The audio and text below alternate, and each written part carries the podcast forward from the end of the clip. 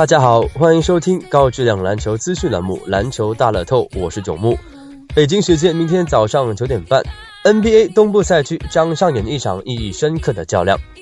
两队同属中央赛区，骑士主场迎战公牛。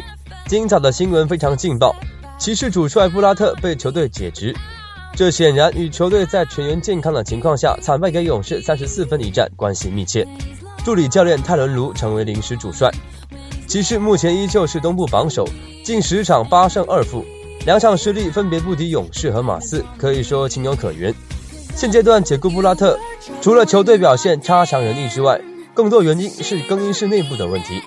本场迎战公牛，乐福可能休战，詹姆斯和欧文将带领球队迎击公牛。而公牛这边近七场二胜五负，状态糟糕，排名也降至东部第四。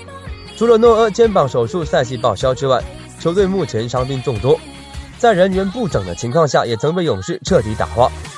原本引以为豪的防守，本赛季形同虚设。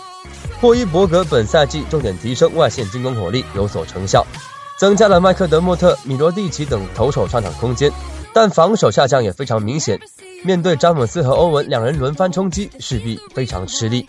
本场开出主队让负十点五分，盘口较深，两队均处在动荡期。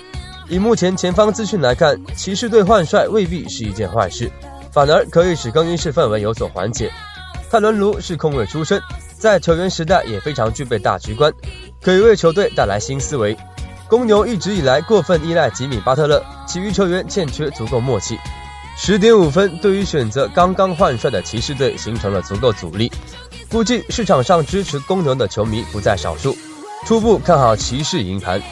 针对明天 NBA 赛场，栏目组推介服务将继续提供高质量赛事分析推荐，欢迎广大球迷继续通过官方客服渠道进行详细咨询办理。